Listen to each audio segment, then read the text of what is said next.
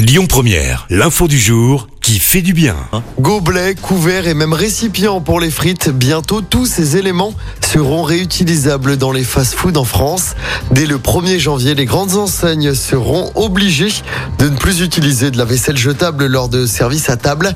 Alors cela concerne notamment des chaînes comme McDo, Burger King, KFC ou Domino's Pizza. Ces emballages seront interdits et ce peu importe leur matière, qu'ils soient en plastique ou en carton, ils disparaîtront dès le début de l'année prochaine. Seul ce qui est réutilisable et donc lavable sera autorisé.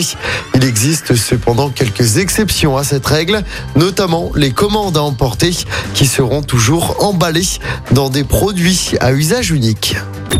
Écoutez votre radio Lyon Première en direct sur l'application Lyon Première, lyonpremière.fr et bien sûr à Lyon sur 90.2 FM et en DAB+. Lyon Première